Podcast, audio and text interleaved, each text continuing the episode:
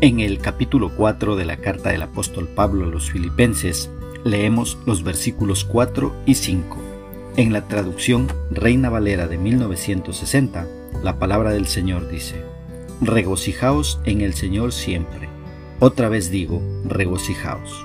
Vuestra gentileza sea conocida de todos los hombres. El Señor está cerca.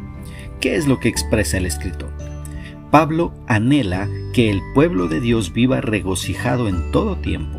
Por eso dice, regocijaos en el Señor siempre. Otra vez digo, regocijaos. A pesar de las circunstancias y el lugar desde donde Pablo estaba escribiendo, el gozo se nota por todos lados en la carta a los filipenses.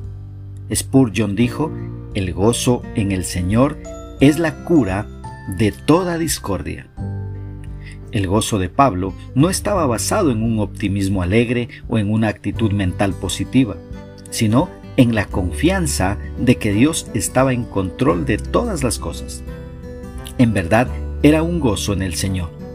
Parece extraño que un hombre preso le diga a toda una iglesia que se regocije. Aprendemos de Pablo que la actitud interior no necesita reflejar nuestras circunstancias externas. El gozo viene cuando Cristo habita en nosotros. También les dice a los filipenses, vuestra gentileza sea conocida de todos los hombres. El Señor está cerca.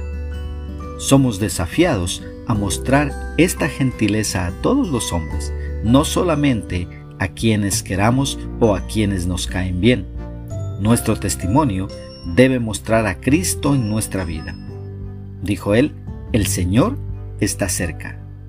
Cuando vivimos con el conocimiento de que Jesús regresará pronto, nuestro regocijo en el Señor será más fácil y así mostraremos la gentileza a todos los hombres. ¿Cómo podemos aplicar esta porción bíblica a nuestra vida? Primeramente, aprendiendo del apóstol Pablo, que aunque estaba viviendo circunstancias difíciles, sentía gozo porque sabía que Dios está en control de todo. No permitamos entonces que nada nos lleve a dudar de que Dios hace lo mejor para sus hijos. Una segunda aplicación.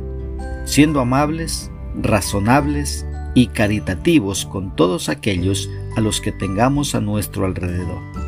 Permitamos que nuestra gentileza sea conocida de todos los hombres. Que Dios nos ayude a poner por obra su palabra.